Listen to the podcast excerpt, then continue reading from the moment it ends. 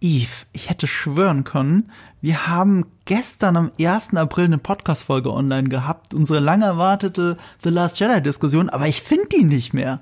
Ich weiß auch nicht, was Sache ist. Sie haben uns so viel Mühe gegeben. Wir waren argumentativ, glaube ich, noch nie stärker. Ja, oder? Und, und auch vielen Dank nochmal an Sean, der das Ganze moderiert hat. Also, puh, zweieinhalb Stunden The Last Jedi. Holy shit. Also, das machen wir nicht nochmal. Nee, also ich, ich habe auch das Gefühl, jetzt haben wir ja definitiv alles dazu gesagt, was man sagen kann.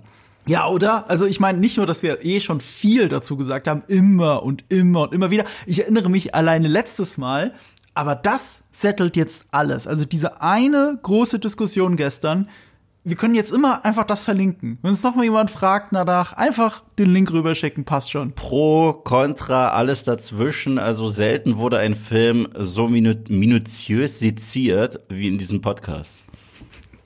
Wir werden jetzt versuchen, diese Folge minutiös zu, äh, äh, zu analysieren, äh, nämlich The Mandalorian, weil genug The Last Jedi. Herzlich willkommen zu Nerd und Kultur.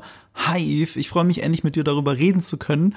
Ähm, ich habe mir bewusst dein Video nicht angeschaut und aus der Überschrift liest man nicht raus, wie du die Folge fandest. Wie fandest du die denn? Ich bin aber auf Instagram gewesen und habe gesehen, dass du gesagt hast, dass du diese Folge gebraucht hast, um wieder ein Video auf Nerdkultur zu machen.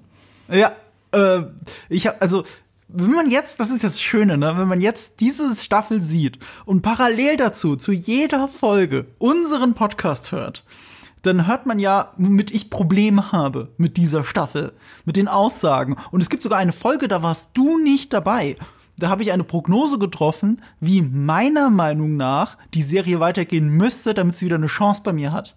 Und diese Folge hat diesen Weg angefangen, im wahrsten Sinne des Wortes. This is the way, würdest du sagen. Ja, es ist der Weg. Das ist der Weg, den die Serie gehen muss und es ist eben anders als das, was This is the way bedeutet. Diese Serie bedeutet es ja zwei Dinge. Das eine ist, es bedeutet einfach nur ja. Wenn jemand was fragt, sagen sie, this is the way. Und Übersetzung, ja, könnte im Untertitel stehen. Und das zweite ist, es steht eigentlich für einen religiösen Irrweg. Es ist eine Sekte, der wir folgen. Und das ist schwierig. Das muss man zumindest dekonstruieren. Und alles, was wir gesehen haben, war bisher, dass Mando statt Progression Regression erlebt. Er versucht wieder zurückzugehen. Er hatte sich ja schon weiterentwickelt mit dem Ende der zweiten Staffel und jetzt will er den Helm wieder aufsetzen und nie wieder abnehmen, weil, ey, das ist sein Glaube. Und mhm. damit habe ich persönlich ein Problem, dass das so unreflektiert dargelegt wird. Und was uns jetzt diese Folge gezeigt hat, im Zusammenhang mit der Endalorian-Folge, die mir so gut gefallen hat, ist, dass es wirklich einen Plan gibt für diese Staffel und wahrscheinlich für die nächste, weil sie ähm, diese Staffeln ja wirklich back-to-back -back geplant haben und die vierte jetzt auch schon fertig geschrieben haben. Ich finde das so witzig, dass sich das so extrem stört die ganze Zeit. Mich stört das überhaupt nicht. Äh, mich total. Mich äh, stört es unglaublich, dieses, dieses, du hast einen religiösen Anführer, der dir diktiert, wie dieser Glaube funktioniert. Und dieser Glaube, dem sie ja verfolgen, ist ja also per Definition eine Sekte, eine, eine Splittergruppe einer alten Tradition, eines alten Glaubens mit einer eigenen Interpretation dieses Glaubens. Das ist nicht per se schlimm, weil Sekte ist natürlich ein zu Recht negativ behaftetes Wort, aber das Christentum begann auch als eine jüdische Sekte gegründet von Juden, weil Jesus Christus Jude war. Ich will jetzt nicht so sehr in Theologie reingehen, aber auch die großen Weltreligionen sind Abspaltungen voneinander. Das trifft ja sogar auf den Islam zu. Und äh, das alleine sagt nicht, dass das, was die Mandalorianer glauben, jetzt per se schlecht ist. Aber ich habe noch nichts Gutes daran gesehen, an diesem Weg, den sie gehen, der bisher nur aus Vermummung besteht, aus äh, diese, diese Indoktrination ähm, und die anderen Mandalorianer haben das jetzt zu Recht zumindest in Frage gestellt. Erinnern wir uns an den ersten Moment, wo Din Djarin Bo-Katan überhaupt begegnet. Bis zu diesem Zeitpunkt, und das ist ein erwachsener Mann, wusste er nicht mal, dass ein Mandalorianer den Helm abnehmen könnte. Er ich dachte, das gehört nein, nein, so. nein, nein, ich finde es nur so spannend, weil ich muss, wenn ich eine Serie schaue oder einen Film schaue, mhm. müssen die Figuren die ich sehe, nicht meine Ideologie reflektiert haben, damit ich die Show genießen kann. Mich stört das überhaupt nicht. Ich gucke ständig Filme. Einer deiner Lieblingsfilme ist Pulp Fiction. Mhm. Und ich glaube, der coolste Charakter in dem Film ist Jules.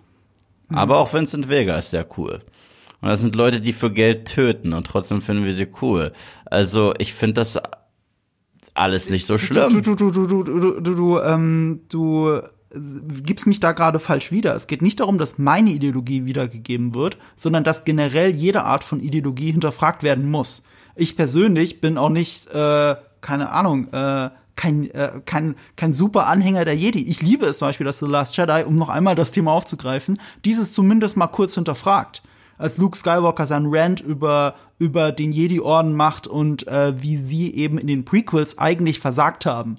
Solche Sachen mag ich eigentlich. Ich mag es, wenn Ideologie hinterfragt wird. Das ist die einzige, in Anführungsstrichen, Ideologie, die ich habe. Jede Art von Ideologie sollte zumindest irgendwo hinterfragt werden.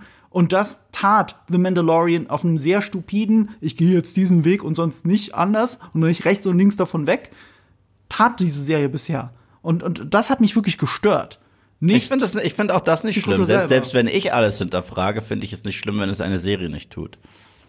Aber diese Serie hat halt so viel Angriffsfläche dafür geboten bisher. Ja, ja, aber sie zeigt uns halt eine äh, etwas aus einer religiösen Perspektive und äh, nur weil ich die nicht teile, ist es mir relativ wurscht, sage ich ganz ehrlich. Wie, wie gesagt, ich muss sie nicht teilen, aber wenn sie so viel Angriffsfläche bietet, so viel so viele Möglichkeiten, wo man sagen muss, ist das richtig, was sie tun? Und das wird nicht hinterfragt, weil es wird alles mit der Creed, der Kodex diktiert mhm. ist und fertig. Und das finde ich schwierig, wenn das dann nie hinterfragt wird. Und wir sind jetzt aber an einem Punkt angekommen, wo wir anfangen, die Figuren zu hinterfragen. Und das finde ich wirklich spannend. Ja, also Kurzfassung, du hast mich gefragt, wie ich zur Folge stand. Stimmt, da waren wir ursprünglich, bevor wir über Religion geredet haben. Es ist meine Lieblingsepisode der Staffel bisher. Nice. Ich bin bei dir. Also, also, also bis dato war meine Lieblingsepisode die zweite. Ja. Und jetzt ist es die. Ja, bei mir war es die Andalorian-Folge und jetzt ist es die. Ja. Das ist schön. Lass uns reinspringen. Es gibt nämlich einen Grund dafür, warum wir beide sie, glaube ich, auch inszenatorisch wirklich gut finden. Der Chapter 21, The Pirate oder Der Pirat, äh, ist nämlich gedreht worden von Peter Ramsey. Und mir kam der Name natürlich nicht sofort bekannt vor. Es liegt aber daran, weil es nur einer von drei Namen ist, mm. der bei einer der besten Comic-Verfilmungen aller Zeiten Regie geführt hat. Nämlich Spider-Man Into the Spider-Verse. Yes! Deswegen ja. ist die Folge so gut. Und sie ist deswegen so wichtig, das sieht man immer am Drehbuch-Credit. Wenn John Favreau den alleinigen Drehbuch-Credit hat, weißt du immer, oh, das ist eine Schlüsselfolge. Mhm. Du siehst das und dann denkst du, ah, ist das, ist das eine Folge, in der äh, es um was Wichtiges geht? Wenn der Creator selber das Drehbuch geschrieben hat? Ja. Und so ist es hier. Das ist kein Zufall, was wir sehen. Ist ja meistens bei den großen Serien. Wenn du eine Serie hattest wie Akte X und du zu den relevanten Mythologie-Episoden gekommen bist, mhm. hast du mhm. meistens gesehen, written and directed by Chris Carter. Ja, oder wenn ja, du oder wenn du zu an Lost denkst. Mhm. Da, dann wusstest du zumindest jeder Staffelauftakt und jedes Staffelfinale ist written and directed by uh, Damon Lindelof and Carlton Cuse. Ja, ja, stimmt. Absolut. Äh, es ist auch bei Breaking Bad und äh, Better Call Saul auch so. Wenn Vince Gilligan oder Peter Gould dran geschrieben haben, wusstest du auch Bescheid. So. Ja. Ja, bei gewissen Autoren weißt du es einfach. Auch Whedon. Whedon in, in Buffy und Angel hm. äh, sind auch so die absoluten Schlüsselfolgen. Da führt er selber Regie und hat sie geschrieben. Also, du guckst so skeptisch. Ich guck gerade skeptisch auf das Skript. weißt du, was mir für die erste Szene einfach nur aufgeschrieben Ja, du hast he geschrieben, shot he shot first.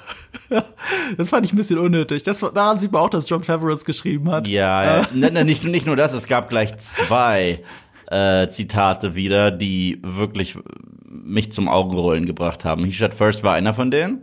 Ja, in der ersten Szene oder meinst du generell in der Folge? Generell in der Folge. Sag das zweite. Das zweite ist später bei dem Angriff, wo Mando gegen die Piraten antritt und äh, Agrief Karga zugeschaltet hat und sagt irgendwie, äh, das sind 10 zu, äh, 10 zu 1 gegen dich. Oh nein, ich weiß, was du meinst. I like ah. those odds. Und ich. Ja, ich habe auch kurz mit den Augen gefallen. Ich weiß, es ist Star Wars, aber die, die Serien und die Filme müssen nicht immer zu sehr wissen, dass es die anderen auch noch gibt. Das war ja, ja immer eine Stärke von The Mandalorian. Keine Lichtschwerter und so weiter. Und jetzt dreht sich alles um das Darksaber und den Glauben und Mandalore. Und, und Han Solo zitieren die ganze Zeit. Also, ich finde es ja okay, wenn es, äh, es gibt eine nette Verbeugung, aber eins zu eins seine Zitate zu benutzen, fühlt sich auch komisch an, die aus dem anderen Mund zu hören. Erst recht, wenn Mando früher ja äh, seinen eigenen ähm, Catchphrase sogar hatte, den er gar nicht mehr benutzt. Ähm, was ist seine eigene Catchphrase außer This is the way? Dieses I can bring you in uh, warm or I can bring you in cold. Das war so sein Catchphrase. Damit wurde Ja, sogar ja. gespielt, als einer das Ja. ihm gesagt hat und er so gesagt hat, das ist mein Catchphrase oder irgendwie sowas. Aber jetzt klaut Mando auf einer Metaebene Han Solos Zitate. Ja, das ist ein bisschen schade, weil er hat es geschafft, seine eigenen zu kreieren. Äh, Wo es nicht so schlimm ist, wenn du ein bildliches Zitat hast hier, weil es ist immer noch Star Wars, äh, der Corsair, dieser Kreuzer über der Stadt, war schon sehr wie äh, der Sternzerstörer über Jeddah in Rogue äh, One. Ja, ich musste auch ein bisschen an, oh Gott, ich weiß nicht, ob du die Refer aber du wahrscheinlich schon. Du bist ja ein Gamer immer gewesen, oder? Mhm. Kennst du noch Lilith Wars? Ja, ja, klar. Das Star Fox Spiel? ja, ja. Es ja, gab diesen aber- einen Planeten mit so einem Mutterschiff, wo man aushelfen äh, äh, musste bei so einer großen Schlacht. Bill, glaube ich, hieß, hieß der alte Freund von äh, Fox McCloud. Irgendwie musste ich daran denken. Und das war ja geklaut von Independence Day. So, also so ein bisschen musste ich an äh, an diese Bilder denken. Das war so Mini Independence Day, Mini Independence Day. Da, da schließt sich der Kreis, weil Lilith Wars oder eher Star Fox schon sehr von Star Wars inspiriert war. Mhm. Und ein bisschen Battlestar Galactica, wenn du das Intro so anschaust vom alten, ich glaube vom Star Fox sogar. Mhm. Äh, tolle Spiele. Ganz toll. Slippy war aber zum Kotzen nervig. Will ich nur sagen, der scheiß Frosch, ich habe immer auf ihn selber geschossen. Frosch, ne? Ich habe den immer selber abgeschossen. Jedes Mal, wenn er, wenn er irgendwas gesagt hat, ich sag, ja, halt die Fresse, ich schieß dich jetzt ab, ich brauche dich nicht in meinem Team. Ich wünschte, weißt du, diese Momente, wo ich wünschte, dass du immer noch zocken würdest. Damit du siehst, wie ich scheiße baue. Ich würde so gern mit dir Sachen, ich würde gern mit dir zusammen Diablo 4 spielen. Sofort. Ich, ich liebe halt, du hast auch immer diese Co- Intercom-Ansagen von deinem Team bekommen, wenn Ja. du die anschießt. Hey, what's the big idea? hey Einstein, I'm on your side. So, ja, ich konnte es nicht lassen. Sorry. Das sind im Prinzip die gleichen Kommentare wie heute bei Call of Duty, wenn du deine Teammates anknallst. Okay. Kann sich gar nicht so viel verändert seit dem Super Nintendo. Ähm, N64 bitte. ja, aber Super Nintendo Star Fox. Der erste Teil. Ja, aber Lilith Wars ist ja das, äh, was ich gemeint habe. Ja, ja, aber es ist der zweite Teil. Mhm. Gut, da, da sagen sie es halt nicht, aber der Text wird ja eingeblendet. Da sagen sie es auch, da hörst du über die Stimme. Ja, du hörst. Nein, weil nein, der nein, Soundchip nein. ja. Nein, nein, du ja, hast nur- ich, ich weiß, im N64. Ja, aber genau. ich rede ja von Star Fox. Ah, stimmt. Aber du da- konntest es auch so, du könntest es auch so machen, dass die blub machen im N64. Das Witzige ist, dann, dann sprechen sie Lilith. Das war sehr witzig. Wenn sie ihre Muttersprache sprechen, die einfach nur ist, das war sehr lustig. Ja. Okay. Äh, landen wir jetzt nach diesem Ausflug äh, wieder bei Star Wars, aber auch wieder in der New Republic mehr oder weniger. Ja. Der Fanboy-Moment, wo alle ausgerastet sind. Ich ein bisschen weniger, weil ich habe natürlich die Figur wiedererkannt, aber ich bin ja kein Fan von Rebels, weil ich nie die Folgen alle gesehen habe. Ich habe nur ein paar Folgen gesehen. Mhm. Aber du bist doch bestimmt ausgerastet als, wie heißt er nochmal? Ich hab's mir extra aufgeschrieben. Zapp. Äh, Gareth Zapp Ja, ja, aber, Aurelius. ja, aber sein Name ist Zapp. Also, Also jeder nennt ihn Zapp. Ja, der da habe ich mich gefreut. auftaucht. Da habe ich mich gefreut, muss ich sagen. Das ging ja wirklich auch noch mal richtig steil, wie das alle Leute gefreut hat. Und ich muss an der Stelle auch sagen, ich fand auch gerade in dieser Folge Captain Carson Taver, mit dem er ja redet, äh, den finde ich schon irgendwie ziemlich cool. Ja, der wird, der wird mehr und mehr zu einem richtigen Charakter. Der war Anfang dieser Cop, der Mando rechts ranfahren lässt. Und jetzt mittlerweile äh, kriegt er so mehr Agency. Mittlerweile wird er ein sehr eigenständiger Charakter. Aber mir jetzt sehr gefallen, weil es war für mich auch so eine kleine Bewährungsprobe, weil es ist ja offensichtlich, dass also spätestens seit der letzten Season, wo Ahsoka einmal den Namen Thrawn in den Mund genommen hat, dass ja trotz allem dieses Mandoverse ja auch eine Fortsetzung sein wird von Star Wars Rebels und wer Star Wars Rebels zu Ende geguckt hat, weiß, dass die Serie mit einem Cliffhanger endet. Und deswegen, da gibt es auch sehr viele lose Fäden, deswegen ist es quasi die nächste Serie in diesem Kanon auch, nur in Live-Action. Und so ein Charakter wie Zap, der am cartoonigsten aussieht von all den Figuren, ich finde, die haben den echt gut zum, zu, zum Leben erweckt äh, für die Serie. Und ich war auch krass froh, dass sie den Synchronsprecher beibehalten haben. Also das hat mir schon gefallen. Das, das wäre auch eine Schande, nachdem äh, äh, alle anderen ja auch in der Regel, nicht alle, glaube ich, aber ihre, ihre Rollen, also die, die gesprochen haben, auch immer wieder im Mandoverse von Dave Filoni ja auch die Rollen spielen, so wie Katie Sackhoff. Naja, äh, Rosie, Rosario Dawson nicht. Also das ist ja nicht ähm, hier äh, Ashley Eckstein, die äh, Ahsoka sonst immer spricht. Nee, nee, das hätte natürlich nicht gepasst. Ähm, es wird ja auch bei Ezra Bridger, heißt er, glaube ich, wird es auch nicht passieren. Ich hoffe aber bei Throne. Ja, aber das wird der Typ sein, der Aladdin spielt, was krass witzig ist. Also der Aladdin im Guy Ritchie-Film spielt, weil das Witzige ist, äh, das, als ich Ezra Bridger das erste Mal in der Pilotepisode von Star Wars Rebels gesehen habe, habe ich gesagt, Ah. das ist Aladdin. wurde das nicht debunked oder wurde jemand anderes debunked als Ezra Bridger? Ich meine Gerade neulich. Ich glaube, es war sogar der Aladdin-Typ. Der, Oh, hat wirklich? sich, der hat sich auf Social geäußert, wenn ich das jetzt nicht durcheinander bringe, ähm, dass er in Wirklichkeit nie im Gespräch war, auch wenn es sehr schmeichelhaft war, dass man ihn immer damit in Verbindung gebracht hat. Ach so. Oder dass er schon beim Castingprozess recht früh draußen war, eins von beiden. Aber er hat, ist es tatsächlich nicht. Das haben aber lange Zeit alle gesagt. Ja, es Es hätte ja auch gepasst. aus. Ja, Ne? weil, weil, weil? Ezra Bridger, gerade wenn man sich Season 1 anschaut, noch mit den Haaren, er sieht halt genauso aus wie Aladdin. Und er ist sogar noch ein Straßendieb. Also, äh, das ist schon sehr Disney, muss man einfach sagen. das ist sehr Disney. Die erste Episode von Star Wars Rebels ist Disneys Aladdin in Star Wars. Mhm. Also zu hundertprozentig. Ja, er versucht einen Jedi zu bestehlen oder so, ne? Ja, er beklaut das Imperium und die werden auf ihn aufmerksam, aber dann bescheißt er die auch ein bisschen, rennt da weg und dann merkt Kanan, äh, in dem Jungen äh, spüre ich die Macht. Ah, und, so war das. Ja, ja. Ja, genau. Und dann sieht Ezra Bridger das erste Mal so in die richtigen Jedi und dann nehmen die den ja an Bord, so mitgehangen, mitgefangen und dann findet halt äh, im Laufe der Show die Ausbildung statt, was halt für mich eine der spannendsten Geschichten war, weil äh, Kanan selber seine Ausbildung nie äh, äh, komplett durchgezogen hat. Das heißt, er weiß selber nicht, wie ein Meister sein soll, während Ezra Bridger nicht wirklich sein so äh, weiß, wie er mit der Macht umgehen soll. Das heißt, diese äh, Lehrer-Schüler-Dynamik war für mich die interessanteste in der Star Wars-Welt. Ey, Rebels steht eh auf meiner Watchlist. Ähm, ich fand ja auch die Two Sons Folge habe ich ja gesehen mit Darth Mauls Tod. Äh, die ist super geil. Ja, und wenn du dann davor tatsächlich noch die ähm, Auftritte von Maul davor hast und was er auch für Ezra bedeutet und so weiter, ist wirklich, ich will das alles nicht vorwegnehmen, aber es ist ganz cool. Ich, ich habe einiges schon gesehen, also aus beruflichem Interesse, so nach dem Motto, ja gut, ich habe jetzt nicht die ganze, ich glaube vier Staffeln sind's, ne? Ich habe jetzt nichts davon gesehen, aber ich muss ja das wissen und ich muss das sehen und ich muss, ich habe sogar diesem Tod von Darth Maul habe ich ein eigenes Video gewidmet vor. Jahren, als es Ja. rausgekommen ist. Äh, also, also Rebels, äh, dass ich es immer noch nicht geguckt habe, ist eigentlich eine Schande, muss ich zugeben. Ähm, aber, aber das wird irgendwann noch passieren und all diese kleinen Sachen machen mich nur noch neugieriger. neugieriger Es ist im drauf. Grunde genommen, also, also, also, vielleicht ist es der letzte äh, Sargnagel, damit die Nummer durch ist, dass du es guckst. Es ist die kinderfreundliche Version und auch so ein bisschen die Disneyfizierte Version von Firefly. Das ist es wirklich. Ja, also, ja, also, also du verbringst halt so viel Zeit mit dieser Crew an Bord dieses Schmugglerschiffes und die Story ist halt stringenter als Clone Wars, weil Clone Wars ist sehr Mhm. Anthology-mäßig, so heute sind wir hier, heute sind wir da, Charakter wächst, POV äh, wechselt und auch Mhm. Chronologie wechselt. Hier ist es schon äh, sehr, sehr klassisches Storytelling. Ja. Ja, ja, genau. Äh, Hier hat man gemerkt, dass dann nicht mehr dieser Druck von normalem Fernsehen dahinter ist. Äh, nicht alles war gut früher und manches unter Disney wurde einfach auch tatsächlich besser und da wurde dann sich dann Zeit genommen und eine stringente Storyline und irgendwo ist auch dieses Mandoverse daraus entwachsen. Was wir hier sehen in dieser Mandalorian-Folge ist dann auch wieder durch diese Parallelhandlung, die wirklich aber diesmal in die Haupthandlung einzahlt, ist, dass hier wirklich Sachen aus Rangers of the New Republic verbaut wurden. Das haben Ja. wir schon in der anderen Folge gesagt.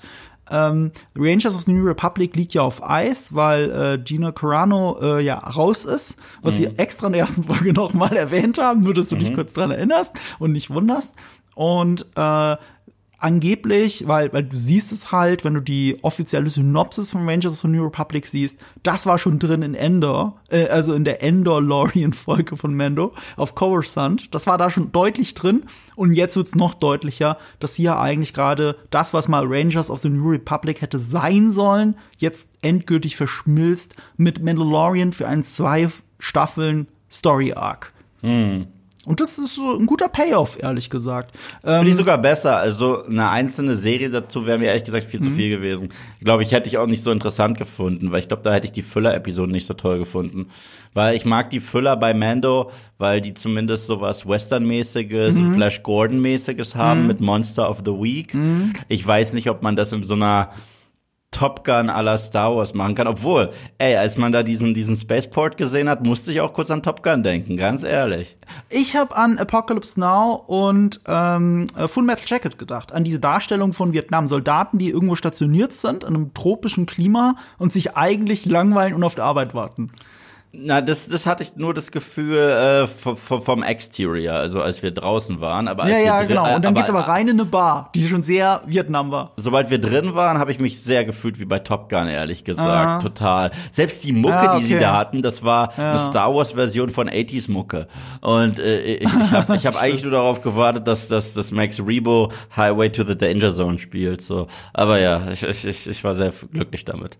Das war tatsächlich sehr cool. Ja, ja. Das war ja. sehr cool. Und, und zeigt uns so ein bisschen die zwei Gesichter der New Republic. Die, die noch wirklich, das sind alles alte Rebellen. All diese Hasen dort, das sind Leute, die noch an der Front gekämpft haben. Schnitt, du gehst rüber zu dieser Bürokratie, die früher oder später der Untergang der neuen Republik sein wird. Absolut. Dieses, dieses Ignorieren von Gefahren. Ich finde es wirklich schön, dass es hier dieser Zirkelschluss, der sich in der Endalorian-Folge schon angedeutet hat, dass der jetzt wirklich hier weiter vollführt wird, dass wir sehen, warum es zu sowas wie der First Order überhaupt kommen konnte und warum jemand wie Leia Organa als General, als Warmonger, als Kriegstreiber äh, diffamiert wurde in den Ja. Sequels, ähm, weil sie ist das Gegenstück zu allem, was du jetzt gerade in der neuen Republik siehst. Ja, ich finde es aber trotzdem, also erneut, da war ja diese Elia Kane wieder am Start. Und ich muss sagen, ah, das ist mir alles mit ihr. Also erstens, ich finde, es klingt jetzt gemein, ich finde, sie ist eine fürchterliche Schauspielerin. Also fürchterlich tatsächlich. Ich finde, sie ist, sie hat einen Gesichtsausdruck und der bleibt.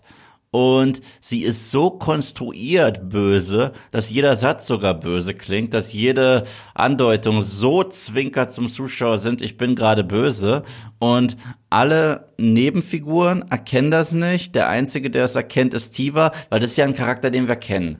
So, und, und das finde ich, ist sehr konstruiert. Ich meine, dass da dieser Vor äh, Vorgesetzte von ihm da am Tisch ist und sagt, ja, äh, ich, wäre vorsichtig, wie du mit ihr redest. Sie ist doch eigentlich sehr, sehr gut. Und ich so, was ist an ihr gut? Sie redet die ganze Zeit böse, sie guckt die ganze Zeit böse, sie zieht sich sogar teilweise böse an und ist, ist so offensichtlich böse. Da, deswegen hadere ich halt auch so krass mit dem Vergleich. Ich weiß, du nennst die Folge immer Andalorian, ja, aber Andor ist da clever und subtil und beleuchtet halt so Grauzonen. Und wenn sich dann mal wirklich jemand entpuppt als jemand, der moralisch Fragwürdiges macht, dann ist es eine Überraschung. Oder wenn zum Beispiel Stellan Skarsgård Charakter, der, der sehr viel Schlimmes macht, aber der sagt, ja, aber ich, ich werde sterben, ich weiß es, also ich, für mich gibt es keine Zukunft. Das ist so, gut geschrieben. Aber hier haben wir so eine Figur, die halt so eine offensichtliche Red Flag für jeden Mhm. ist, dessen IQ nicht irgendwie kleiner ist als der von einem Gumba aus Super Mario Brothers. Und, sorry. Äh, Du, ich hab da, das- da gebe ich dir recht. Da gebe ich dir recht. Ich würde es aber nicht darauf reduzieren, dass sie schlecht spielt, sondern du hast gerade das. Nee, das kommt nur hinzu für mich. Das es ist schlecht. Es ist eher schlecht geschrieben. Ja, aber das kommt noch hinzu, hinzu für mich. Sie spielt für mich auch sehr, sehr schlecht. Weil was, was Mandalorian bis dato richtig gut macht, ist, ist das durch Charisma und durch das Talent von sehr vielen Schauspielern äh, der schwache Dialog der Serie häufig trotzdem getragen wird. Die, dass, sie, dass sie in der Lage sind, da, da drüber zu spielen, weißt du, über die Qualität, die die Skripte hergeben. Sie kann das nicht. Zumindest bisher, finde ich. Ich finde sie sehr, das ist eine, das ist eine, ähm, das ist eine Meinung, die man respektieren muss. Aber wir sind uns da einig, dass, äh, dass es die Light-Version von Endor ist, wenn es versucht, wie Endor zu sein. An Ja. manchen Stellen. Es ist die Light-Version davon. Aber das ist okay für Mando, weil Mando immer so ist. Ja, ja, aber, aber, aber genau deswegen, genau deswegen muss ich davon nicht so viel haben, weil wenn es ja eine Serie im gleichen Universum gibt, die das gleiche macht, 10.000 Mal besser, brauche ich keine Serie, die das in der dummen Version macht. Dann will ich lieber diesen Mando-Flair haben. Und weil Mando ist für mich äh, äh, reines atmosphärisches Storytelling, wenn es am besten ist. Wenn Mando am besten ist, ist, ist es Bildsprache und äh, ruhiges, simples, aber komplexes Storytelling. Also eine sehr simple Geschichte, aber anhand der ähm, Emotionen, die durch diese Helme halt trotzdem durchscheinen, hat es was Komplexes. Endor ist eine komplexe Handlung. Mhm. Und das ist ein großer Unterschied. Also ich, ich, ich mache diesen Vergleich, diesen Nolan-Vergleich. Nolan kann ja häufig nicht so gut Charakterstories erzählen, häufig. Mhm. Aber seine Konzepte sind immer sehr komplex. Das heißt, da bei Nolan dreht sich alles mehr um Plot als um Charakter.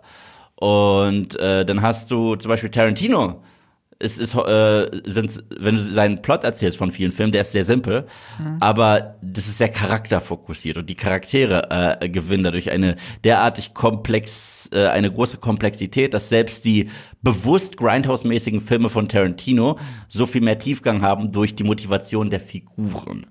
Und äh, deswegen, für mich ist Andor komplex im Sinne der Handlungsstruktur und Mando eigentlich nur anhand äh, der, äh, der Figuren. Aber wenn Mando probiert, Endor zu sein, scheitert es sehr. Also ich will nur einen Satz reinwerfen, aber dann will ich das auch nicht weiter ausführen. Äh, bei Christopher Nolan, ich halte es weniger für komplex als für kompliziert. In mm. Wirklichkeit ist es auch sehr simpel. Es ist in Wirklichkeit nur kompliziert erzählt, aber nicht sehr komplex. Es ist ein Unterschied. Ich habe das aber mal in einem Nolan-Video Ich weiß, ich habe das Video gesehen. Meine. Ich, ich Deswegen, dein, das will ich, ich nicht ausdiskutieren.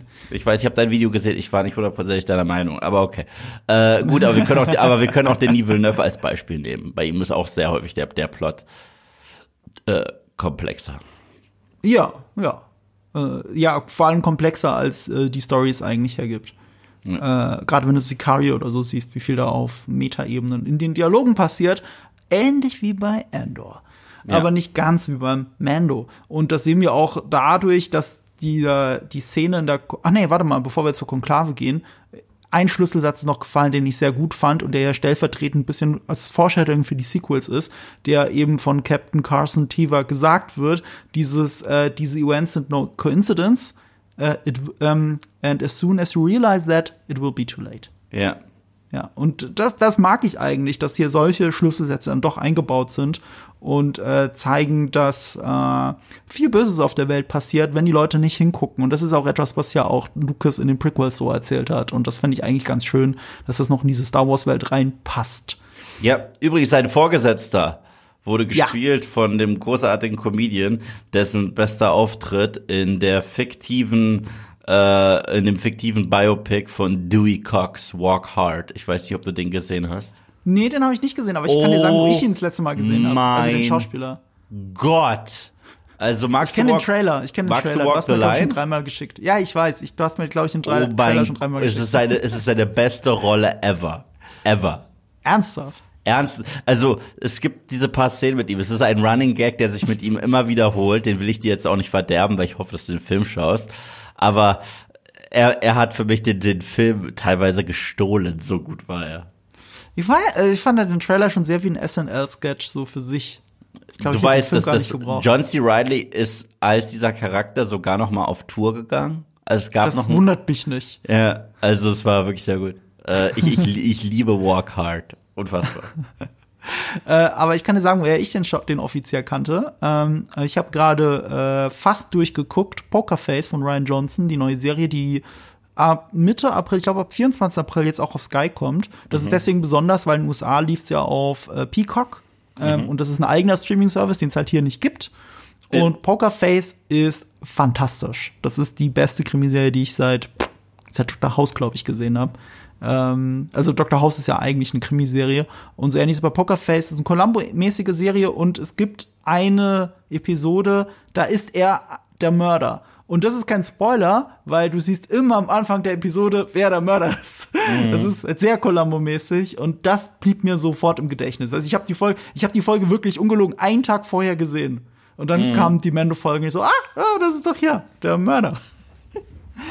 Deswegen. Ich schick dir trotzdem noch später den Clip äh, äh, aus ähm, Walk Hard mit ihm, weil. Du hast mir den Clip garantiert schon geschickt. Wie gesagt, schon dreimal. Du schickst mir gerade ein viertes Mal. Oh, das ist toll. okay. Das Schick's mir einfach nochmal, nochmal. Äh, apropos, äh, wie immer wird nochmal und nochmal Mando um Hilfe gebeten und er ist immer zur Stelle. Das passiert, als äh, Captain Tiva eben die Konklave anfliegt äh, wo sich auch herausstellt, dass R5 ja ein Rebell ist anscheinend. Und ich dachte so, what? Habe ich irgendwas verpasst? Yeah. Ich habe aber nochmal nachgeschaut. Ich finde auch nichts anderes dazu bei Wookie oder Jedipedia oder sonst irgendwo. Also es ist wirklich so hier dafür dazu geschrieben, dass jetzt auch noch einer der Rebellen ist. Der kleine Druide, den Luke, äh, Lukes Onkel beinahe gekauft hätte. Ja, das ist ein bisschen viel. Bisschen, bisschen viel Zufall, aber wir sind in Star Wars. Da ist egal, wie groß die Galaxis ist, die Leute begegnen sich immer an den richtigen Stellen, an den richtigen Orten. Es ist halt so. Ich habe jetzt irgendeinen Stift verloren. Ah ja. Kein Problem. Aber du hast ja auch richtig das mit dem Hammer aufgeschrieben. Das fand ich ziemlich cool. Also, als es, also, also als es dann darum geht, ähm, dass äh, die Mandalorianer sich halt so mit beraten, was machen wir, greifen wir ein, greifen wir nicht. Mhm. Immer der, der den Hammer hält, äh, spricht gerade. Äh, das hat mich tatsächlich an meinen Lieblingsroman aller Zeiten erinnert. Welcher? Weißt du welchen? Was nee. ist mein Lieblingsbuch aller Zeiten tatsächlich? Ich weiß es nicht. Was ist dein Lieblingsbuch? Lord of the Flies. Ach, echt? Okay. Ja, hast du den je gelesen? Nee, nee, nee. Ich kenne die Story und die ist ja mehr oder weniger öfter verfilmt, als man denkt, weil diese Prämisse ja immer genommen wird mhm. und das ist ja auch super zitierwürdig. Ich finde es mega spannend. Also ich habe sie nie gelesen, aber ich habe einmal davon gehört und habe mich durch den ganzen Wikipedia-Artikel gewühlt, weil ich das so spannend fand, die Idee. Selbst Lost hat sehr viel davon äh, geklaut, also bewusst, also auch zugegeben. Ja, also, also ja. John Locke, es gibt den John Locke-Charakter bei äh, bei, bei Lord of the Flies, es gibt den Jack-Charakter mhm. bei Lord of, es gibt ein Monster im Wald. Mhm. Also, das ist, das, äh, und, und, es gibt ja sogar den Meta-Gag, selbst bei Lost sagen sie einmal, we're in Lord of the Flies. Mhm. Und, ähm, Es gibt auch eine Simpsons-Folge, die das einfach mhm. nimmt, ne? Als Prämisse. Und äh, bei Lord of the Flies äh, spricht immer der, der gerade die Muschel hält. Ah, okay. Also, äh, wenn, wenn du gerade die Muschel hältst, dann äh, äh, bist du derjenige, der spricht. Also auch bei solchen Ratsmeetings äh, und so weiter. Und deswegen musste ich da direkt dran denken. Das ist halt, ist auch eines der beliebtesten literarischen Beispiele, das zigtausendmal äh, zitiert ja. wird. Das ist echt ein Buch, das man gelesen haben sollte. Und äh, ja, William Golding. Und ähm, als ich das gesehen habe, äh, musste ich direkt dran denken. Mhm. Und ich war auch froh, ich war so glücklich, dass äh, das jetzt nicht erneut zu einem Konflikt führt zwischen den Mandalorianern und Whistler. Sah ja so aus, als, als er anfängt mhm. zu reden, so nach dem Motto, ach, wir haben schon so viele Leute verloren durch Grief Karga und so weiter und mhm. so fort. Aber dass er dann einfach den William Wallace gemacht hat und gesagt hat, tot. Und äh, noch mehr Leichen, yay, Baby, für Bo-Katan und Mando, die mein Kind gerettet haben. Da war ich dann ganz glücklich. Ich war auch froh, dass es so ausgegangen ist und nicht so, wie man es predikten würde. Yeah. Ähm, aber mich hat das eher an Therapiesitzungen erinnert, wo man sich den Ball hin und her wirft und es darf immer nur der reden, der den Ball hat. So, so das ich, kenne ich auch. Okay. also da, da bin ich nicht an Lord of Vielleicht haben die das ja aus Lord of the Flies. Ähm, was danach kommt, ist ja der Angriff. Und, und da merkt man dann die Stärken von Peter Ramsey, äh, der ja mit Spider-Man Into the Spider-Verse sehr viele Sachen gedreht hat, wo mm. äh, Leute durch die Luft fallen. Mm. Und äh, ich muss zugeben, äh, diese Rede hatte so einen ganz kleinen Gänsehautmoment für mich. Und dieser Dropship-Moment. Die also war cool. Die war sehr cool. Das ist geil. Das war im Trailer geil und das war echt noch geiler. Und äh, da habe ich kurz wieder gedacht, ja, egal was du sonst immer zu meckern hast bei Mandalorian, das sind doch die Momente, warum du das guckst, warum du das cool findest, warum du Mandalorianer cool findest. Ja, und es ist halt auch so das erste Mal, glaube ich, seit Folge drei der allerersten Staffel, dass man halt mehrere, mehrere Mandalorianer auf einmal in Action sieht. Mhm. Und, und auch daran erinnert wird, warum das quasi die Spartiaten sind. Warum das mhm. quasi dieses Volk ist, das für den Krieg geboren wurde. Und äh, weil bisher ist es in dieser Serie zum Großteil mehr Behauptung, als dass man es wirklich sieht. Weil du siehst halt Mando auf seinen Abenteuern, ja, der hat halt diese Beskar-Rüstung, die mhm. ihn mittlerweile so John Wick-mäßig äh, vor allem schützt. Mhm. Aber er kriegt ja auch ständig auf die Fresse und fällt auf den Boden und so weiter. Und jetzt siehst du mal, wenn du so eine kleine Enklave hast, was die anrichten kann. Und äh, dass die Gerüchte und der Mythos rund mhm. um diese Krieger tatsächlich stimmt. Und ich mag es, wenn uns das gezeigt wird und nicht nur darüber geredet wird. Ja, an für sich mag ich das. Diesen Teil der mandalorianischen Kultur mag ich sehr gerne. Die Frage ist nur, wie man interpretiert. Ähm, bevor die große Wendung kommt, sieht man aber auch noch mal The Armorer oder die mhm. Waffenmeisterin in Aktion. Ich habe mir hier im Skript nur Hammer Time aufgeschrieben. Mhm. Wandert mit dem Hammer da Hat aber auch was von Endor. Mit dem Äh, Typen da ja, am Glockenturm, stimmt. der seinen Hammer benutzt hat, weißt du? Und welcher Moment war cooler? Der in Endor oder der in, in Mando? Den fand ich in Mando cooler tatsächlich. Ah, tatsächlich, da finde ich Endor wieder cooler. Dieser Moment, dass man jubeln möchte, wenn dieser Stormtrooper den Turm runterfällt. Man möchte wirklich jubeln, das war so geil. Und das Witzige ist, äh, diese Nummer mit dem Glockenturm, mit äh, diesem Sniper, das ist tatsächlich etwas, was eins zu eins so vor Jahren erstmal in einem Comic stattgefunden hat und dann adaptiert wurde äh, in äh, einer äh, auf einem Comic basierenden ich glaube, jetzt kommen, Hitserie. jetzt kommen wir aber durcheinander. Warte mal, Glockenturm und Sniper ist ja so da James Ryan. Ja, ja, klar, klar. Glockenturm ohne Sniper ist Endor. Sniper, oder nicht mal Sniper, jemand mit Machine Gun oder Laser Machine Gun äh, in Mandalorian ist ja auf dem Balkon beim Bürgermeister im Büro. Ja, ich meinte tatsächlich The Walking Ah. Dead. Und zwar war das im Comic eine Überraschung, eine große. Mhm. Da gibt es eine gigantische Schlacht und da ist äh, ein Sniper in einem, in einem Turm Mhm. und dann fällt jemand runter und man weiß nicht, ist gerade Held oder ist böser Sniper runtergefallen. Mhm. Und am Ende sieht man, wer es wirklich ist. Und das haben die auch adaptiert für die Show. Und seitdem ich das dann bei Andor und bei ähm, jetzt auch Mando gesehen habe, haben sie es sehr ähnlich inszeniert, wie sie es in der Mhm. Serie bei The Walking Dead gemacht haben, tatsächlich. Okay. Äh, Ich kann dir die Folge sagen, in der das passiert bei The Walking Welche Staffel Dead. ist es denn? Äh, Staffel 7 Finale. Aber habe ich es dann nicht gesehen? Eventuell ist es ein bisschen länger her, aber äh, hat Kann mich was gar nicht erinnern. hat was äh, mit Michonne zu tun. Aber ja, fand, fand, fand ich ganz cool. Fand Nee, ganz- ich, ich komme da tatsächlich einfach gar nicht mehr drauf. Okay. Äh, aber ich, ich finde, es ist schon ein häufig gebrauchtes Motiv, das vielleicht durch Ja. so Darth Swine noch mal groß wurde. Ja. Der, der Sniper im Turm. Ja, der ist ja Ah. sowieso der äh, so ein Standout in Saving Private Ryan. Ja, ich meine, in Glorious Bastards macht sich ja indirekt drüber lustig, wenn du so willst. Ja, ja, mit, mit Frederik Zoller. ja genau. Mit diesem Bild. Stolz der Ähm, Nation. Stimmt, Stolz der Nation hieß der Film. Der übrigens nicht- von Eli Roth gedreht wurde, weißt du das? Ja, ja. also, also der Film im Film. Es gibt ja, ja, sogar. den Kurzfilm hat er gedreht, deswegen sieht er auch gar nicht zeitgemäß aus. hast, du, hast, hast du die Blu-ray von äh, Inglourious Bastards? Äh, nö. Weil in der gibt es ein Mockumentary zu, also ein Behind the Scenes zu Stolz der Nation, wo Eli Roth als Regisseur dieses Films, aber als Charakter dann auch darüber spricht. Also es ist ja witzig. Aber ist das nicht total blöd, weil er auch ein aus dem Glorious Bastards Team ist? Nein, der hat einen Schnurrbart so auf. Also, also, es, halt- also es, ist, es ist halt, es ist halt, es ist super doof, aber es ist witzig. Okay. Äh, angenehm lustig doof war Vane, den wir uns jetzt wahrscheinlich merken müssen, weil der immer wieder kommt. Der erste Matt, wenn man so will, von dem Piratenkapitän, der sich erstmal denkt, okay, und ich bin raus hier. Das war sehr Clone Wars mäßig. Ähm, äh, manche Nebenfiguren hält man sich halt für später warm und dann kommt er halt noch mal. Ich finde die Piraten von Mal zu Mal beschissener. So muss ich leider sagen, die sind mir zu Disney-fied. Ich meine, die haben sogar den einen, wie heißt diese Rasse? Agnot? Agnot? Diese, wo es in Season 1 diesen kleinen Mechaniker gab, dieser I have spoken. Ja, ja, ja. Ja? Da- Das, die haben ja einen von denen an Bord, ne?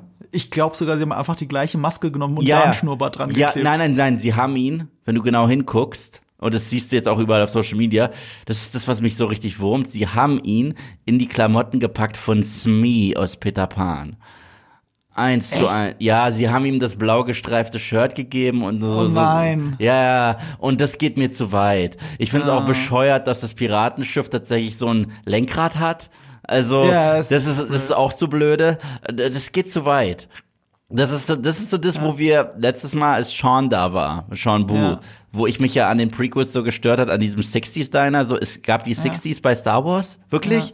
Und jetzt wollt ihr mir sagen, es gibt wirklich Piraten-Piraten? Weil, Ja. weil der Begriff Pirat heißt nicht zwingend Captain Hook, weißt Ja, du? ja, aber, genau. aber, aber, aber in, in der Disney-Welt heißt es genau das. Das heißt einfach Captain Hook oder Davy Jones. Und ich find's doof. da habe ich mich ja in der ersten Folge schon drüber aufgeregt, weil Ja. die haben ja einfach die eins zu eins Ledermäntel aus dem 15. Jahrhundert getragen mit dem Kragen und allem. Ja, und hier ging's mir zu weit. Oberpirat ist natürlich Davy Jones, also beim eigenen äh, Konzern geklaut. Und in der Folge ging es mir zu weit, weil wir haben einen Smee Und wir haben ein Lenkrad. Also wir haben so ein großes Lenkrad, das du so hin und her drehst in der Luft, was ich ziemlich doof finde. Also das war mir zu viel. Deswegen war ich auch ganz froh, dass dieses Schiff schnell abgeschossen wurde, damit ich dieses Lenkrad nie wiedersehen muss.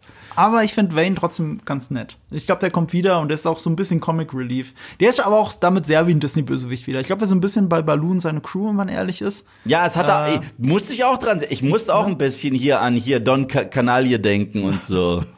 Ja. Ne? Ein bisschen ist das so, aber ich kann es der Folge verzeihen, weil sie trotzdem insgesamt einfach so schön funktioniert. Und sie hat ja auch diesen schönen Relief erstmal, mhm. ein schönes Happy End, was auch ein bisschen Case of Week mäßig ist. Mando hat wieder den Tag gerettet und jetzt wird seinem Volk wird eine Heimat angeboten. Und ja. da ist ein schönes Easter Egg. Ich würd, würde mir gerne mehr solcher Easter Eggs wünschen, die nicht ganz so in your face sind, nämlich Bullock Canyon. Das ist der Ort, den sie kriegen. Und Bullock Jeremy Bullock war der erste Darsteller von Boba Fett. Ah, okay, krass. Das ist schön, das ist schön. Und sie haben ihm den Canyon gewidmet. Das ist schön. Der ist auch äh, erst vor gar nicht allzu langer Zeit gestorben. Ich glaube vor ja, zwei, drei Jahren. Der ist tatsächlich gestorben, ich glaube. Kurz vor Book of Boba Fett. Sehr unpassend zur Premiere ja. von The Book of Boba Fett irgendwie so. Genau, genau, da genau. war irgendwie sowas. Ähm, ich musste tatsächlich auch noch an meinen Lieblingsfilm Predator kurz denken, an einer Sequenz. An welcher Stelle? Und zwar, als die zwei Mandalorianer so ein bisschen, als die Situation für sie heikel wurde, mhm und Paz Whistler kommt da mit seiner Minigun. Mhm. Das ist eins zu eins Blaine aus Predator mit Old Painless, wie er sie nennt.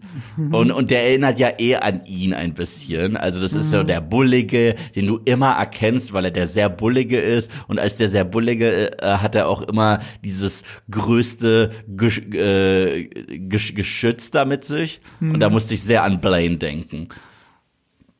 Ja, hat nur gefehlt, dass er irgendwo aus dem Nichts dann doch einen Schuss abkriegt und stirbt, aber es ist. Man, man merkt ihm ein bisschen an, dass John Favreau das für sich selber geschrieben hat.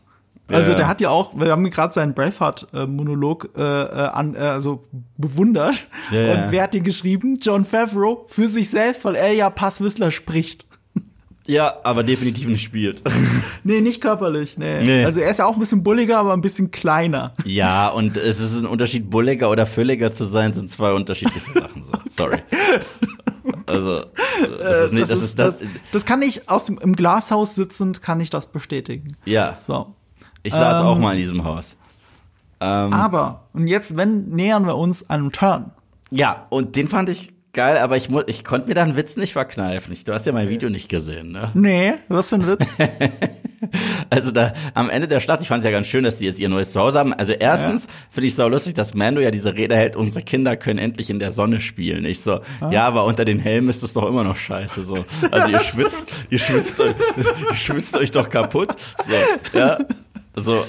Und zweitens, und zweitens äh, ist doch dann die Szene, wo äh, eine Audienz äh, äh, nach einer Audienz gefragt wird mit Bo-Katan mhm. von, von, der Armorer. Mhm. Und äh, sie sagt, ihr nimmt einen Helm ab. Mhm. Und ich dachte, ohne Spaß, wie lustig wäre also, So eine Kacke würde ich schreiben. Sie nimmt den Helm ab und dann sagt die Armorer, haha, verarscht, du bist raus. So. Ich weiß nicht, warum ich das so lustig finde. Darüber haben wirklich sehr viele in den Kommentaren gelacht. Es wäre möglich. es wäre möglich gewesen. Sie, sagt auch noch, sie, sie fragt auch noch vorher noch mal, traust du mir? Und sie, ja, okay, nimmt den Helm ab und dann, haha, du bist raus. Das wäre sehr witzig gewesen. Aber ich mag diesen sinistren Turn. Das war der yeah. Moment, wo die, wo die, wo die Folge für mich einfach eine Stufe besser wurde, weil ich die Armorer schon immer skeptisch gesehen habe. Und dann ja kriege ich hier die Bestätigung. Es ist, es ist natürlich nicht die hundertprozentige Bestätigung, muss man dazu sagen. Es gibt andere Mandalorianer. Es könnte ja sein, dass Moff Gideon ein riesiges Komplott hat und äh, irgendwie den Mandalorianern die Schuld geben will. Alles möglich. Ne? Also vergessen wir nicht, äh, Bo-Katans äh, Armee hat sie mhm. ja verlassen und äh, ist jetzt als Söldner unterwegs. Und mhm. Söldner heißt, man kann sie anheuern, um Sachen zu machen. Ja, das ist theoretisch alles möglich, aber ich finde, jetzt zeichnet sich hier eine Storyline ab, die sie eigentlich erzählen wollen mhm. und die ich tatsächlich sehr befriedigend finde. Man kann es auch ein bisschen vergleichen mit äh, Kanzler Palpatine, mhm. wenn du es so willst. Er war ja auch die ganze Zeit, ich meine, du, es war so inszeniert, dass du natürlich weißt, dass er der Imperator ist. Aber wenn sie es nicht gemacht hätten, wäre trotzdem ja nur der gutmütige Mentor im Hintergrund gewesen, der Tipps gibt und die ganze Zeit die Story lenkt. Und ich habe jetzt dazu ein Video gemacht und dazu viel recherchiert und vor allem viel Clips aufgenommen und habe gesehen, holy shit, an vielen Stellen, und du hast ja schon diesen Helm bewundert, ne? Die Helme lassen die Emotionen nicht zu, also du siehst sie nicht, aber du interpretierst sie. Und wenn du das gesehen hast und dir dann viele Schlüsselszenen mit der Waffenmeisterin nochmal anschaust, haben die ein ganz anderes Geschmäckle. Und es wird ganz stark angedeutet in Book of Boba Fett. Nämlich in dieser Folge, in äh, der sie sieht oder auch kennt, also sieht, dass Din Djarin das äh, Darksaber hat und ihn dann eigentlich wieder wie ein Mentor unterrichtet und ihm Sachen erzählt und so weiter. Und äh, er berichtet ihr davon, dass er es von Moff Gideon hat. Und er sagt sogar, Moff Gideon, er hat ihn nicht exekutiert, aber er ist jetzt auf dem Weg zu einem Gericht. Äh, äh, äh, Trial, wie sie im Englischen sagen. Und dann sagt sie, so super shady, ach ja, ist das so. So nach dem Motto, ich paraphrasiere das jetzt, aber im Prinzip genau so. Und, äh, wenn du jetzt beides zusammenschaust, oh shit, she knows. Und das ist auch für sie als Figur interessant, weil sie und Gideon ja eigentlich auf unterschiedlichen Seiten stehen. Sie sagt in demselben Dialog, sagt sie, dass er ver mitverantwortlich ist für den Tod abertausender Mandalorianer bei dem Purge, bei der Purge. Da ist er mitverantwortlich. Und wenn wir die erste Staffel zurückdenken, als sie in Navarro wieder sind und in den Keller gehen und nur die Waffenmeisterin noch lebt und alle anderen Mandalorianer tot sind, all die anderen Rüstungen. Ne? Und sie gibt ja den Imperialen die Schuld dafür.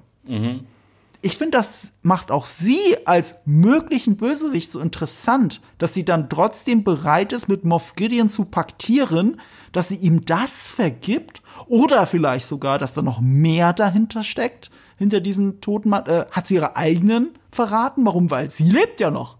Wieso ist sie die einzige? Sie und Pastor Vista waren die einzigen, die dieser Konklave entkommen sind. Fast alle anderen verstreut oder tot. Also das, das macht es schon wieder spannend. Das macht mich neugierig darauf, wie diese Serie jetzt gerade weitergeht. Ja, obwohl ich sagen muss, das ist wieder so eine Sache, die finde ich nicht so gut durchdacht. Ich sag dir, was ich nicht gut durchdacht finde. Ja. Diese Idee, Moff Gideon wurde verschleppt und äh, ihn hat eigentlich seinen Tag im Gericht erwartet. Und dieser Captain Tiva sagt sogar zu seinem Vorgesetzten, ich habe gehört, er hat es nie dahin geschafft. Das haben wir sogar in dieser Andalorian-Folge gehört. Hm, Gerüchten zufolge hat es, ich so wie Gerüchten zufolge. Ihr wisst es alle nicht, ob der krasseste Schwerverbrecher ever vor Gericht gestellt wurde oder nicht. Das wisst ihr nicht. Ihr seid hoch positioniert in der Republik und ihr wisst es nicht? Das ist so nach Naja, Motto, gut, wenn es geheim, geheim genug ist. Also die Story gibt das ja her. Die Story behauptet, ob das jetzt plausibel ist oder nicht, sei dahingestellt, aber die Story behauptet, irgendwas ist mit ihm passiert, aber keiner weiß genau was, weil es geht die all die anderen Leute in den niederen Rängen nichts an. Ja, aber das finde ich schon ein bisschen sehr komisch. Es gäbe schon einen Showtrial von so einem. Äh, er ist quasi der Osama Bin Laden gerade. Er Das ist quasi stimmt. der meistgesuchte Mann ever. Und dass der eventuell nicht dort erscheint, wo er erscheinen soll. Und dass dann bei niemandem die Alarmglocken angeht, das ist das, was ich meine. Es gibt dieses Fahrlässige und was auch kritisiert werden kann. Du siehst die Gefahr nicht. Aber es gibt halt auch einfach strunzdumm. Und, und das ist für mich so strunzdumm, wie ihr wisst es nicht. Ihr wisst nicht, was mit dem Typen passiert ist, der die größte Bedrohung Aber war. sind jetzt die Figuren dumm oder ist es jetzt dumm geschrieben? Wie meinst du? Beides. Beides. Ich weiß nicht, die Beides. Figuren sind, die Figuren selber haben ja daran dann keine Schuld, wenn sie das nicht erfahren nee, dürfen. Ja, aber dass sie es auch nicht herausfinden wollen, sondern Motto, ja, ich weiß nicht, vielleicht ist Aber da was, vielleicht ist gut, sie wollen es doch herausfinden, Captain Tiva. Ja, okay, aber selbst wenn sein Vorgesetzter, der noch wesentlich mehr Autorität hat und so weiter, so, ach, ich weiß es ja nicht, ich weiß es ja nicht. Mhm. Ja, gut, der Ich so, Vorgesetzte ist ja wieder das Sinnbild für die Bürokratie und die Ignoranz. Ja, okay, aber es gibt Ignoranz und es gibt halt Strunzdorf. Und das ist halt, wenn das der meistgesuchte Mann ever ist und du da Mhm. diese halt, ich verstehe diese Haltung zu haben zu Navarro. Weißt du, so, Mhm. das hat auch nichts mit der Republik zu tun, das ist eine Bedrohung irgendwo da draußen. Da kann man dann auch so von dieser Hubris sprechen, um Luke zu zitieren aus The Last Jedi. Mhm. Aber, ähm, aber hier, der meistgesuchte Mann, den ihr sucht, Mhm. ihr, nicht Navarro, ihr, die neue Republik, ist irgendwo verschwunden. Und ihr wisst nicht genau wo, obwohl ihr ihn eigentlich vor Gericht stellen wolltet. Und das juckt euch nicht? Nee, warte Hä? mal, er ist ja nicht verschwunden. Also innerhalb der Story ist was mit ihm, aber keiner weiß es halt von Ja, denen, aber man weiß, dass er eigentlich verhaftet wurde ursprünglich und ja über von von Gina Carano's Charakter übergeben wurde an die Republik. Ja. Das heißt, sie hatten ihn und jetzt will niemand wissen, wo er ist. Nee, wollen, wollen, wollen sie, sie wollen es ja wissen. Ja, ja, aber ja, nein, nein, aber halt niemand nicht. weiß, was passiert ist und Von niemand und, von den handelnden Figuren. Ja, und das finde ich, das finde ich ein bisschen sehr suspekt. Muss ich einfach sagen. Das ich Ah, ja, sehr soll ja suspekt. suspekt sein. Ja, aber nein, aber ich finde es, ich finde, das ist kein gutes Mystery, weil die Grundlage Mhm. basierend darauf ist für mich nicht schlüssig Du, genug. du einigen wir uns drauf, dass es sehr konstruiert ist. ja, absolut. Das ist super konstruiert. Ähm, äh, es ist ein Unterschied, was die Story erzählt und ob das für die Story funktioniert oder ob das wirklich doof ist, dass man die Story so schreibt. Da sind wir uns dann vielleicht nicht ganz einig. Aber es ist konstruiert, auf jeden Fall. absolut, ja. Weil du hast ja recht, man würde einen Showtrial machen. Absolut. Absolut. Das ist wie Eichmann kriegen. Wirklich. Du lässt ja nicht die Nürnberger Prozesse aus. Wir haben so Ja, viele, ja. wir haben so viele äh, Vergleiche zu Recht mit dem Ersten und dem Zweiten Weltkrieg und was dazwischen passiert ist, der Fall der Weimarer Republik. Das ist alles da drin, weil George Lucas das intendiert hatte. Das ist kein Zufall. Mhm. Und dann ausgerechnet bei etwas, was den Nürnberger Prozessen gleichkäme, das auszublenden und dann in so einem Mystery-Plot verschwinden zu lassen, ist fragwürdig konstruiert. Ich finde aber, dass es den Figuren ein bisschen hilft. Also es hilft mir, die Waffenmeisterin interessant zu finden. Dieses Mystery. Ich musste inszenatorisch bei dem Ende, bei dieser Probe, die da reingeschickt wird in dieses tote Mhm. Aliens. Raumschiff. Ja, Intro Aliens. Intro Aliens. Intro Aliens und Trailer für Terminator 2 ist tatsächlich das gleiche. James Cameron hat es auch benutzt, wo da dieses blaue Licht ist. Same make, same model, new mission. So, äh, ja, 1 2 1, dieses, dieses, dieses blaue Lasershow-Licht. Ja, ja, genau, diese Laser. Ja, Äh, es ist genau gleich. blaue Lasershow-Licht, früher im Zuperlast bei uns im äh, Kino. in Aber ich finde auch 90ern. überraschend cool und düster für Mandalorian. Du hast gerade eine Folge gehabt, wo, wo gerade noch, weißt du, die Szene davor standen lauter Leute jubelnd da und haben sich zugejubelt und Arme in die Luft und das war schon ein bisschen sehr platt. Und dann hast du das. Ja. Und das finde ich cool. Und hier erneut, ähm, du und ich sind ja große Firefly-Fans Mhm. und Mandalorian ist ja auch so ein bisschen Firefly angehaucht. Äh, hat mich so ein bisschen erinnert, dieses Schiff zu sehen, wie die Überbleibsel einer Reaver-Attacke. Ja, ja, ja, richtig. Und ja. Da- Das ist, das ist toll. Und jetzt äh, sind wir da, wo es spannend wird. Und ich muss an. Die Children of the Watch sind ja eine Splittergruppe äh, der Mandalorianischen, Mandalorianischen Religion. Auch eine Splittergruppe wie Deathwatch. Die stehen ja sogar miteinander in Verbindung. Die Deathwatch waren ja diejenigen, die äh, Mando als Findling gefunden haben, äh, als Foundling oder Findelkind gefunden haben und ihn der Children of the Watch übergeben haben. Das machen sie nämlich mit Foundlingen. Und ähm, diese Death Watch ist halt eine Terrororganisation. Steht aber in direkter Verbindung zu Children of the Watch. Und da, finde ich, schließt sich dann so ein bisschen der Kreis. Auch deswegen, weil wo sind wir zuerst begegnet? In den Clone Wars, in einer Folge, die da heißt Verschwörung auf Mandalore oder The Mandalorian Plot. Und jetzt sind wir wieder an einem Punkt angekommen, wo sich alles wie ein großer mandalorianischer Plot, wie eine Verschwörung anfühlt. Und das ist einfach sehr spannend und finde ich cool. Ja, ja, da bin ich sehr gespannt. Und, und das ist halt auch etwas, was man nicht häufig sagen kann, dieses, wie geht es weiter bei The Mandalorian? Diese Frage stellt man sehr selten. Ich meine, man fragt, okay, welchen Charakter bringt ihr als nächstes rein, welches Easter Egg und so weiter, was macht Baby Yoda als nächstes für ein süßes Gesicht, aber niemand fragt, wie geht's tatsächlich mit dem Plot weiter, mit der größeren Rahmenhandlung. Und das ist das erste Mal seit Ewigkeiten, dass man sich diese Frage stellen kann. Das finde ich interessant. Und die nächste Folge wird wieder ein Banger, weil sie geht wieder lange, also 45 Minuten, glaube ich, etwa. Das ist schon geleakt. Banger. Ein Banger, so wie die hier, und äh, ist von Bryce Dallas Howard. Ja, okay, das, äh, die Frau hat unser Vertrauen Ja. verdient.